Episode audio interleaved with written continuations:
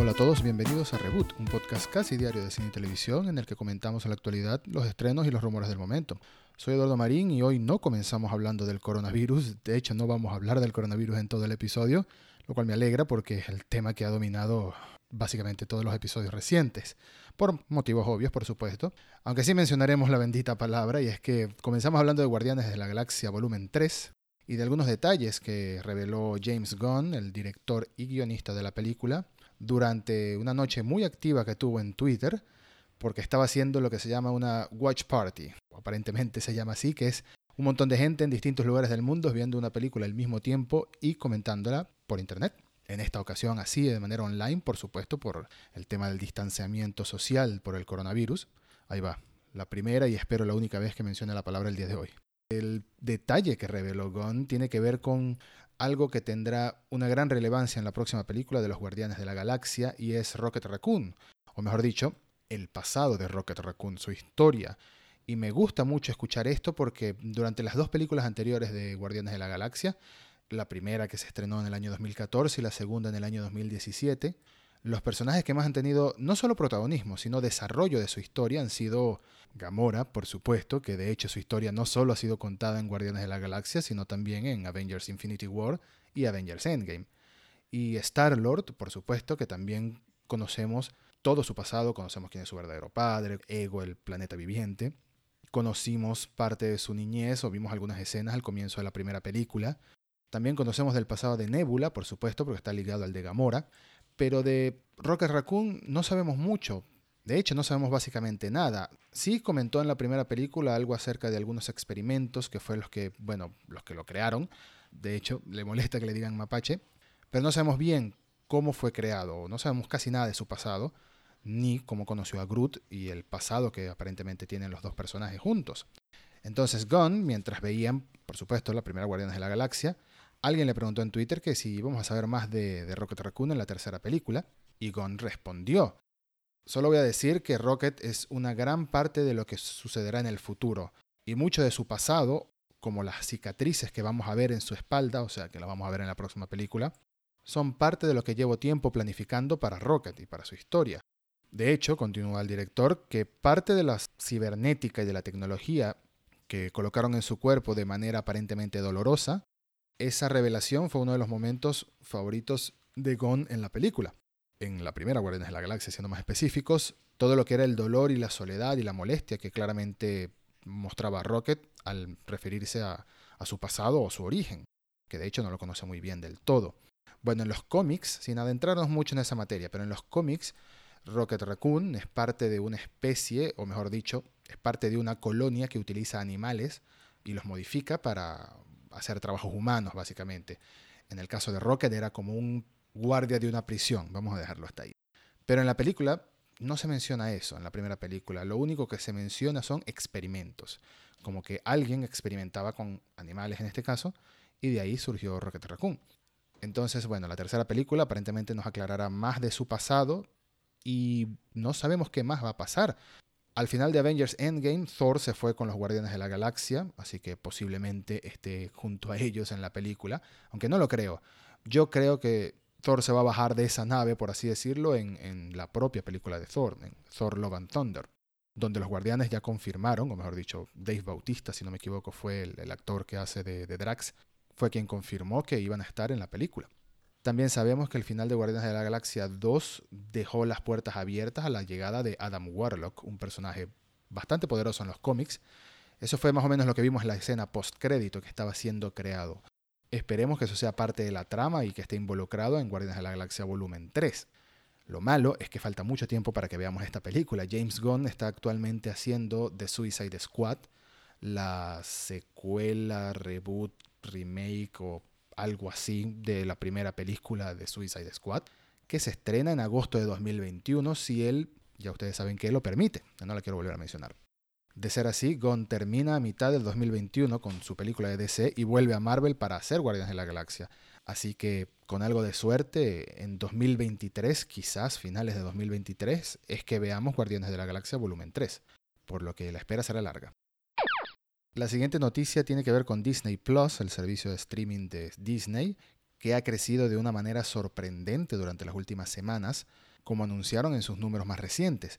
Por supuesto, a finales del mes de marzo llegó Disney Plus a Europa, incluyendo países como España, por supuesto, Alemania, Italia y el Reino Unido, y también pocos días después llegó a la India.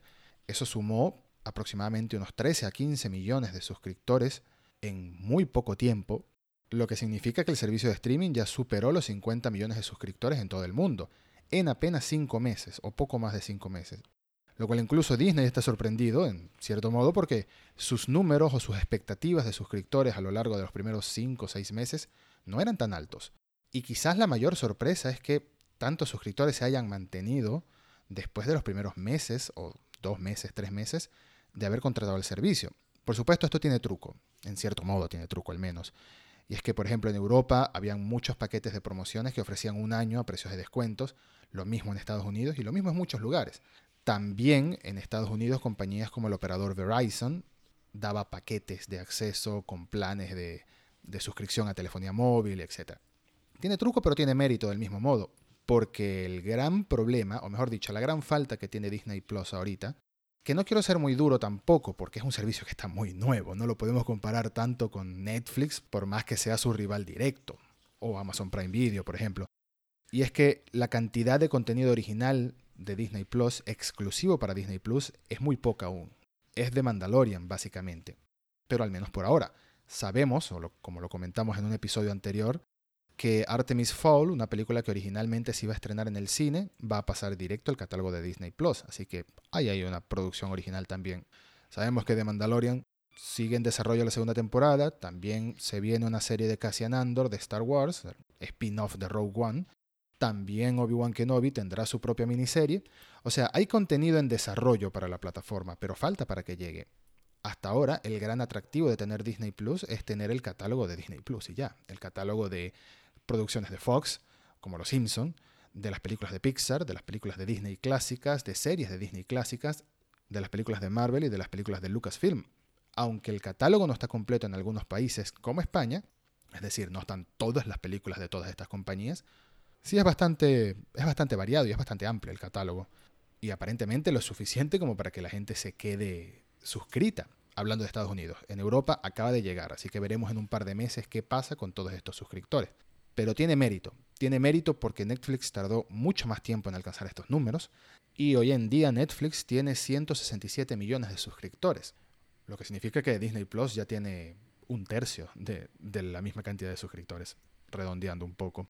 Lo interesante, más allá de los números y más allá de la cantidad de gente que está viendo Los Simpsons de manera simultánea en todo el mundo hoy en día, tiene que ver, para mí, tiene que ver con las posibilidades de atraer películas más rápido a la plataforma debido a, segunda vez que lo digo, al coronavirus.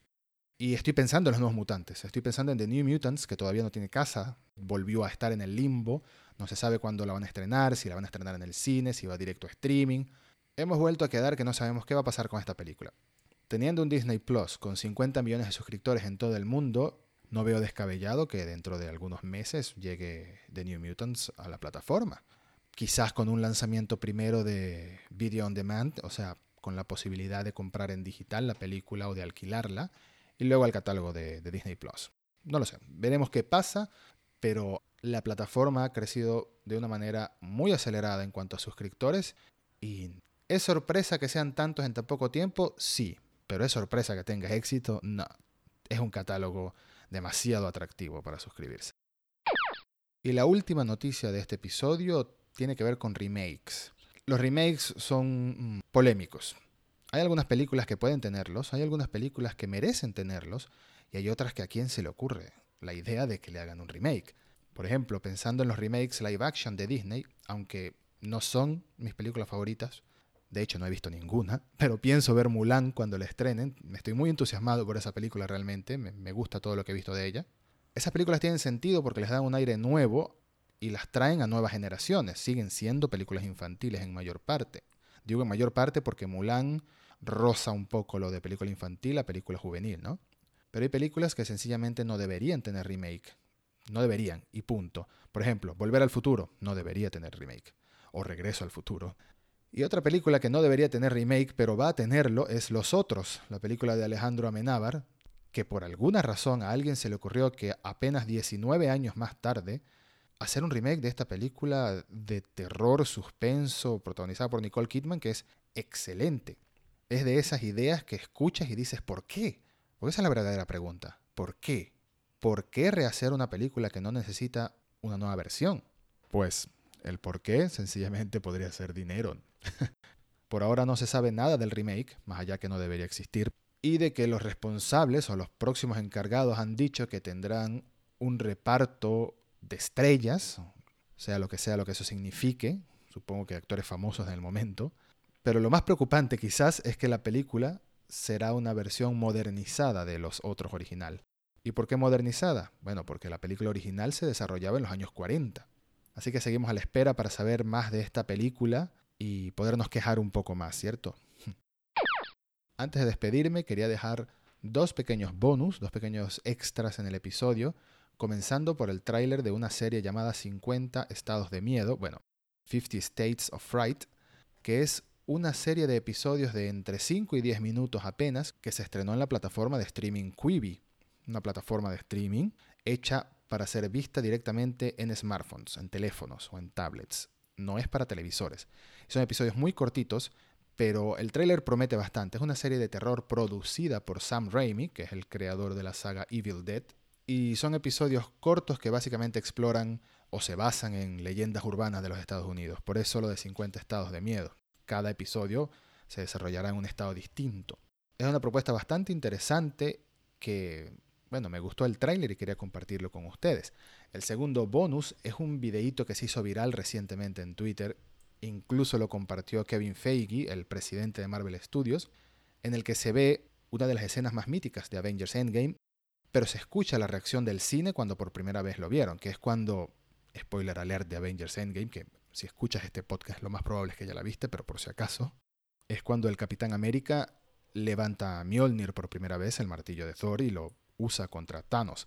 Bueno, son dos videos en realidad. El primero es ese, que la audiencia en el cine explotó al ver al Capi con el martillo, al ver que era digno una vez más. Y el segundo video es cuando el Capitán América dice su emblemática frase Avengers Assemble, o como dice la traducción oficial de Latinoamérica, Vengadores Unidos, y en España, Vengadores Reunidos, si no me equivoco. Bueno, la audiencia explota y es un bonito video, o dos bonitos videos para revivir ese momento que es bastante nostálgico. Es una película tan buena que todos los fans de la saga seguramente explotamos en aplausos y en risas cuando vimos al Capi sujetar a Mjolnir de esa manera. Y bueno, como siempre, para poder verlos, dejo los enlaces a los videos en las notas del episodio. Esto ha sido todo por hoy y muchas gracias por escuchar como siempre. Hasta la próxima.